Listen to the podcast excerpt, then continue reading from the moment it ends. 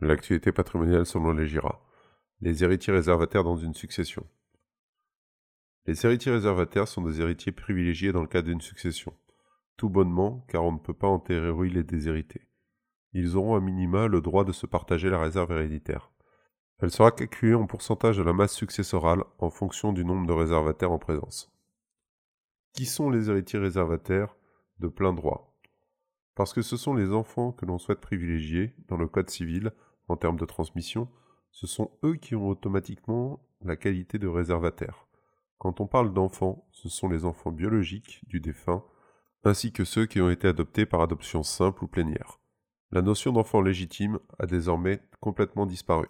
En présence d'enfants, ce sont uniquement ces derniers ou leurs descendants qui prendront le caractère d'héritier réservataire. La descendance prendra le relais en cas de décès anticipé des enfants par le mécanisme de la représentation. Pour autant, cela n'empêche pas le fait qu'il puisse y avoir d'autres héritiers en présence à la succession. Le conjoint, héritier réservataire par défaut. En l'absence de descendance du défunt, ce sera le conjoint qui prendra la qualité d'héritier réservataire. Il devancera par conséquent les autres membres de la famille.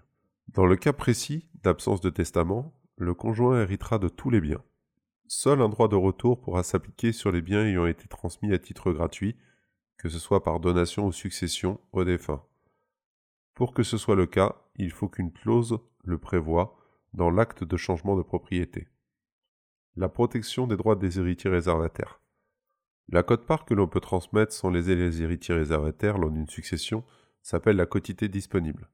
Elle se définit de la manière suivante. Quotité disponible égale masse successorale totale moins la réserve héréditaire. Cette quotité disponible pourra servir notamment si on veut avantager le concubin, qui dispose sur la succession que de droits extrêmement limités. Certaines dispositions ou libéralités peuvent porter atteinte à cette réserve dès que le montant cumulé dépasse la quotité disponible. Ce peut être le cas d'un testament, un contrat de mariage, dans le cas d'enfants non communs aux époux ou alors de contrat d'assurance vie. Mais quels sont les recours possibles dans ce type de cas?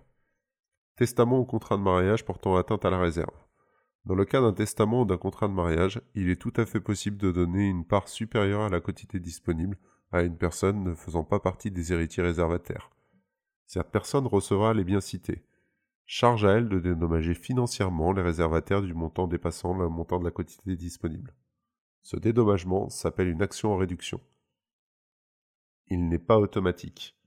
Il faut que les héritiers se manifestent pour faire jouer ce droit. Cela peut avoir un grand intérêt patrimonial, notamment dans la protection du conjoint survivant ou le fait d'avantager un enfant handicapé.